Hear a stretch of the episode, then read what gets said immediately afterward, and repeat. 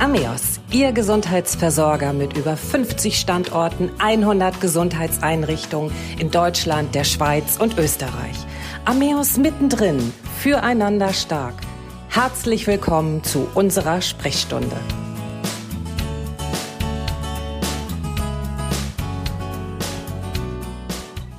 Schön, dass Sie wieder dabei sind, wer auch immer Sie uns gerade zuhören. Mein Name ist Christiane Hartung-Kollbaum und mein Gesprächsgast heute ist Dr. Jan Schmielau, Chefarzt am Ameos Reha Klinikum Ratzeburg, Facharzt für Innere Medizin, Hämatologie und internistische Onkologie. Guten Morgen, Herr Dr. Schmielau. Guten Morgen, Frau Hartung-Kollbaum. Unser Thema heute Leukämien und Lymphome, wenn das System an Krebs erkrankt, Therapien und Nebenwirkungen. Ja, Leukämien und maligne Lymphome unterscheiden sich von anderen Krebserkrankungen dahingehend, dass die Erkrankung ihren Ursprung nicht in einem einzelnen Organ nimmt. Bei Leukämien ist das Blutsystem betroffen. Unter der Bezeichnung Blutkrebs werden verschiedene bösartige Erkrankungen der Blutzellen zusammengefasst. Lymphome, wie der Name schon sagt, betreffen das lymphatische System. Die Behandlung kann nicht einfach durch die Entfernung der Tumorzellen erfolgen. Es ist eine umfassende Therapie notwendig, die leider auch immer noch zahlreiche Nebenwirkungen mit sich bringt.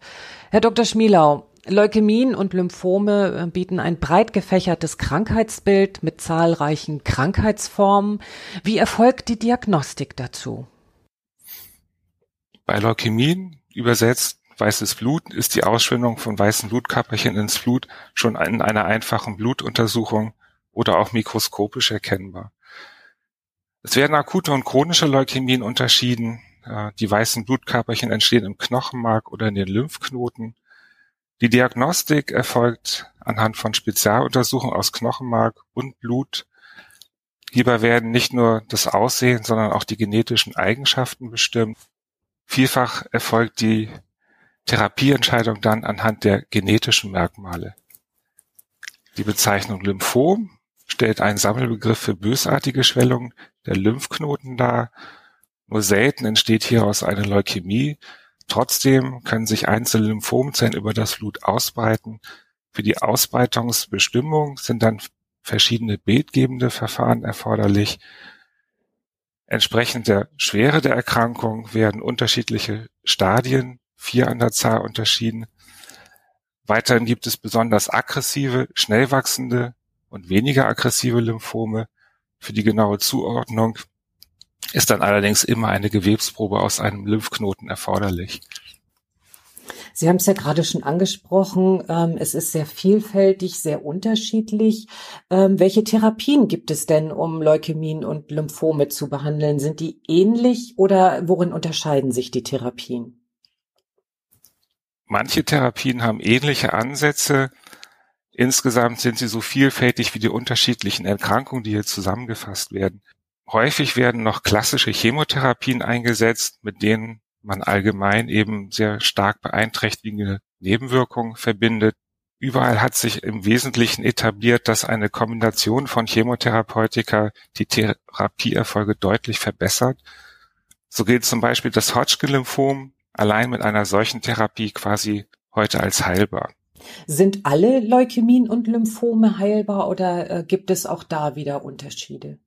Es gibt sicherlich Unterschiede. Viele der Erkrankungen sind durch moderne Therapien, äh, die die Therapie jetzt deutlich erweitert haben, wie Antikörpergabe, äh, wie neue molekulare Medikamente, zielgerichtete Medikamente in den letzten Jahren heilbar geworden.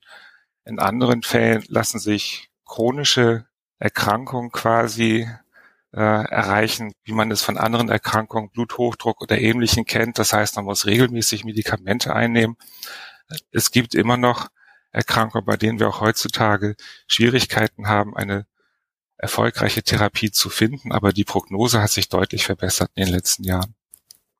Welche Nebenwirkungen und Folgen haben diese Therapien? Also das wird ja immer das Gesamtsystem Mensch, sag ich mal so lax, ähm, behandelt. Ähm, dann kann ich mir vorstellen, dass wahrscheinlich auch eben ähm, die Nebenwirkungen vielleicht noch ähm, viel ausführlicher sind als bei anderen Erkrankungen. Oder ist das nicht der Fall?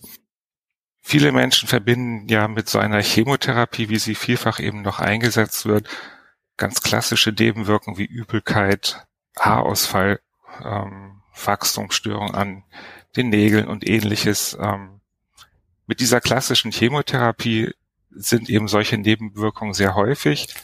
Wir sind sehr froh darüber, dass wir eben auch nebenwirkungsärmere Medikamente inzwischen zur Verfügung haben. Erwähnt hatte ich schon die Antikörper, aber auch die neuen Medikamente, die zielgerichteten Medikamente. Dort sind die Nebenwirkungen häufig geringer. Es ist aber auch so, dass diese Medikamente eben über eine längere Phase häufig gegeben werden müssen und da ist es ganz gut, dass die Nebenwirkungen nicht so ausgeprägt sind. Vielleicht nochmal zur Einleitung. Klassische Chemotherapie, Übelkeit, häufiges Problem. Da muss man unbedingt wissen, dass so etwas heutzutage mit Medikamenten gut kontrollierbar ist. Es bleiben aber Nebenwirkungen, wo auch neue Medikamente uns nicht entscheidend weiterhelfen. Die Fatigue ist eine häufige Nebenwirkung, ein sogenanntes chronisches Erschöpfungssyndrom. Hier beobachten wir eben auch, dass neuere Medikamente tatsächlich auch dies als Nebenwirkung mit sich bringen. Fatigue ist aber eben auch etwas, auf das man vorbereitet sein sollte und wo wir auch gute Therapieansätze haben.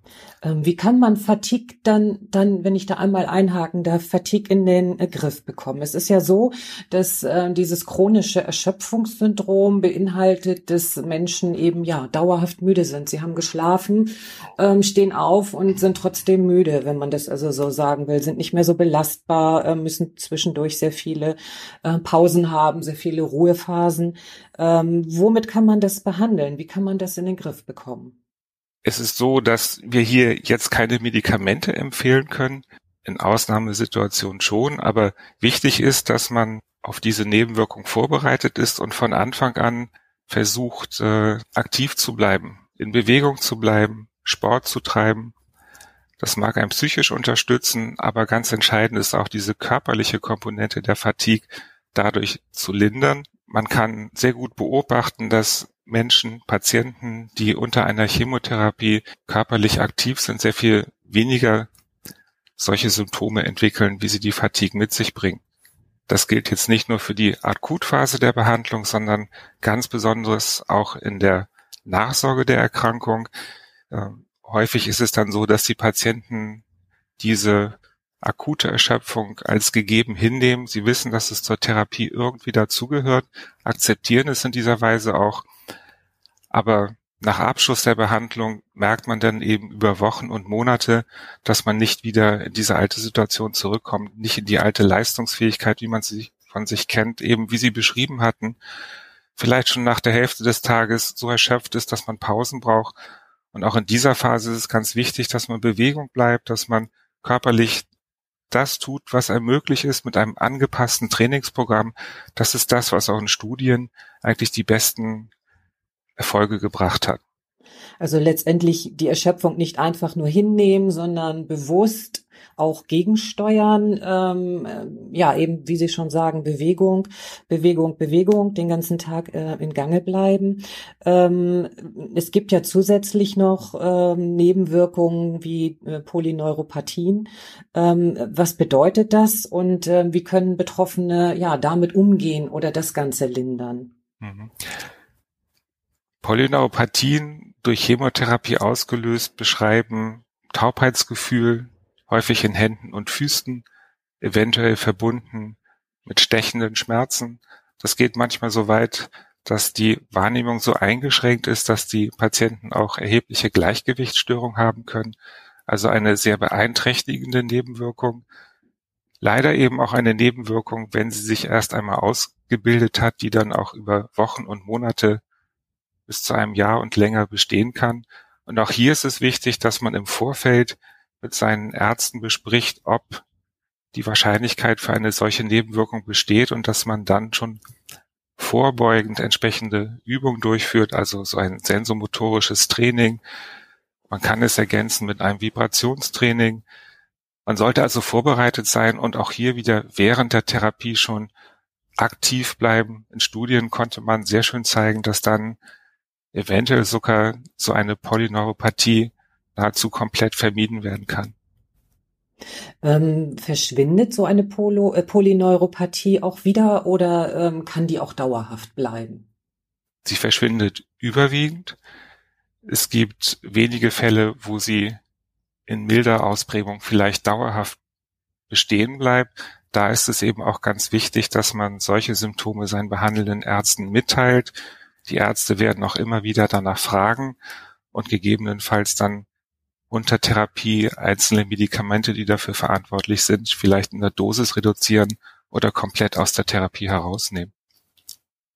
Wie ist denn das eigentlich ähm, der Unterschied zwischen Männern und Frauen? Einerseits ähm, erkranken Männer und Frauen gleichermaßen an hämatologischen ähm, Krebserkrankungen und ähm, wie ist das da bei den Nebenwirkungen? Also das Fatigue-Syndrom oder Polyneuropathien, ähm, ist das da auch bei beiden oder gibt es da Unterschiede? Also zunächst einmal zu der Erkrankungshäufigkeit. Bei Lymphom ist es schon so, dass Männer häufiger eine solche Erkrankung erleiden. Ähm, das Verhältnis ist in etwa vielleicht drei zu zwei. Bedeutsamer ist mir aber vielmehr, dass bestimmte Erkrankungen gehäuft in bestimmten Lebensphasen beobachtet werden. Also Leukämien können zum einen im sehr frühen Kindesalter entstehen, aber eben auch im fortgeschrittenen Erwachsenenalter. Bei Hodgkin-Lymphom, einer Lymphomerkrankung, ist es so, dass sie gehäuft im jüngeren Erwachsenenalter auftritt. Wir haben also über die gesamte Lebensspanne Phasen, in denen bestimmte hämatologische Erkrankungen gehäuft auftreten können. Wie ist denn eigentlich ähm, die Wahrscheinlichkeit, ein Rezidiv zu entwickeln? Wie hoch ist die? Gerade vielleicht jetzt im jüngeren Alter oder Sie haben es jetzt angesprochen, auch ähm, im fortgeschrittenen Lebensalter. Ähm, gibt es da so Studien, Statistiken, ähm, die man hier anführen kann? Das kann man natürlich sehr gut tun. Das ist auch eine natürlich sehr brennende Frage vieler Patienten. Ich empfehle in der Situation ein offenes Gespräch mit den behandelnden Ärzten. Dort dürfen solche Fragen, solche Ängste sicherlich geäußert werden. Die Ärzte können dann keine genauen Prognosen abgeben, sondern nur allgemeine Erfahrungswerte weitergeben. Die Angst vor einem Rückfall, dem Rezidiv, bleibt für viele Patienten natürlich eine zentrale Sorge. Hier ist es nicht ganz einfach, aber vielleicht kann man eine gewisse Akzeptanz zur Veränderung herstellen, Neubesinnung auf positive Erlebnisse, auf Stärken, die einem Kraft geben, die Aussage über die Lebenserwartung. Ähm, das ist eine, ein häufiger Wunsch der Patienten, der aber von den Ärzten nur schwer beantwortet werden kann. Ich glaube, da gehören wahrscheinlich auch immer viele individuelle Faktoren dazu, ähm, könnte ich mir jetzt vorstellen. Also sicherlich auch vielleicht das Alter, der Gesamtzustand, die Einstellung zum Leben. Ähm, Krebserkrankungen lösen ja auch immer Ängste aus. Ähm, Sie haben es ja auch gerade schon angesprochen, dass man eben sich einen Umgang mit der Erkrankung ähm, auch suchen muss. Was empfehlen Sie ähm, gerade eben bei dem Umgang mit Ängsten den Patienten? Was, was kann man tun? Und ähm, wie kann man dem entgegenwirken, dass man also nicht zu sehr Ängste entwickelt? Auf jeden Fall sollte man diese Gefühle nicht dauerhaft unterdrücken. Die Patienten sollten sich Unterstützung suchen, der Mensch ist ein soziales Wesen und braucht die anderen. Soziale Kontakte sind im Krankheitsfall besonders wichtig. Man kann Familie helfen, Nachbarn, Freunde, Arbeitskollegen können vielleicht Unterstützung geben. Und dann ist es auch eine gute Idee, einmal zu schauen, ob es nicht eine Selbsthilfegruppe im Umfeld gibt. Dort kann man sich viele Anregungen holen. Es gibt aber auch in Kliniken und Praxen immer das Angebot einer psychoonkologischen Betreuung. Wie ist das im Reha-Klinikum äh, in Ratzeburg bei Ihnen? Ähm, welche Therapien bieten Sie an und ähm, was, was umfasst das Ganze? Ähm, wie werden bei Ihnen die Krebspatienten sozusagen wieder auf das Leben ähm, draußen im Alltag vorbereitet? Wir möchten den Patienten mit eins ein Problem auffangen, auch wenn keine Fatigue besteht, so ist doch häufig die Leistungsfähigkeit erheblich eingeschränkt ein Sportprogramm ist damit immer angebracht. Auf dem Weg in die Normalität zurück sind Funktionseinschränkungen häufig von Bedeutung. Wir hatten über die Polyneuropathie gesprochen. Hier setzen wir also ein sensomotorisches Training ein. Wir zeigen den Patienten auch, dass ein Vibrationstraining hier Linderung schaffen kann. Die Ergotherapeuten werden feinmotorische Fähigkeiten üben, eventuell ein Wahrnehmungstraining durchführen. Wir möchten den Patienten in seiner psychischen Notlage auffangen, Möglichkeiten der Entlastung aufzeigen, in psychologischen Einzelgesprächen oder eben auch in Gesprächsgruppen finden die Patienten dann gemeinsam Lösungsstrategien. Das sind nur einige Beispiele. Wir versuchen für jeden Patienten individuell Lösungen zu finden, um dann in unserem multidisziplinären Team Therapieansätze aufzuzeigen. Ähm, Herr Dr. Schmielau, jetzt haben Sie verschiedene Bereiche da angesprochen, ähm, was der Patient tun kann. Welche Rolle spielen Angehörige, Familie, Freunde ähm, eben im Umgang mit dem Patienten oder auch äh, mit der Erkrankung während der Akutphase? Also sie können ein ganz wesentlicher Anker sein. Die Patienten neigen ja dazu, ihre Angehörigen nicht weiter zu belasten sie glauben häufig, dass die Erkrankung selbst die Familie schon stark belastet. In solchen Situationen ist es gut, wenn man sich eben seinen Angehörigen öffnen kann, wenn man die Sorge verliert, dass man zur zusätzlichen Belastung wird. Also es geht darum, dass man offen miteinander kommuniziert. Und in den Situationen sind dann Familien, Angehörige, Freunde sehr wichtig, die einen auch psychisch eben durch diese schwierige Zeit hindurch unterstützen können. Das heißt also, der Patient sollte sich sozusagen ein Netz aufbauen, das dann besteht eben aus Ärzten, Therapeuten, Familie, Freunden, ähm, wo er aufgefangen wird, vielleicht eben auch Selbsthilfegruppen aufsuchen ähm, und äh, dann eben gucken, wie schaffe ich es tatsächlich, mich zukunftsfähig aufzustellen, meine Ängste in den Griff zu bekommen und natürlich auch zu gesunden. Ich sage vielen Dank an dieser Stelle, Herr Dr. Schmielau, für das Gespräch und freue mich auf ein nächstes Thema. Vielen Dank. Ich danke Ihnen. Das war Ameos mittendrin füreinander stark. Mein Name ist Christiane Hartun-Kollbaum und ich freue mich auf Sie. Bis zur nächsten Sprechstunde.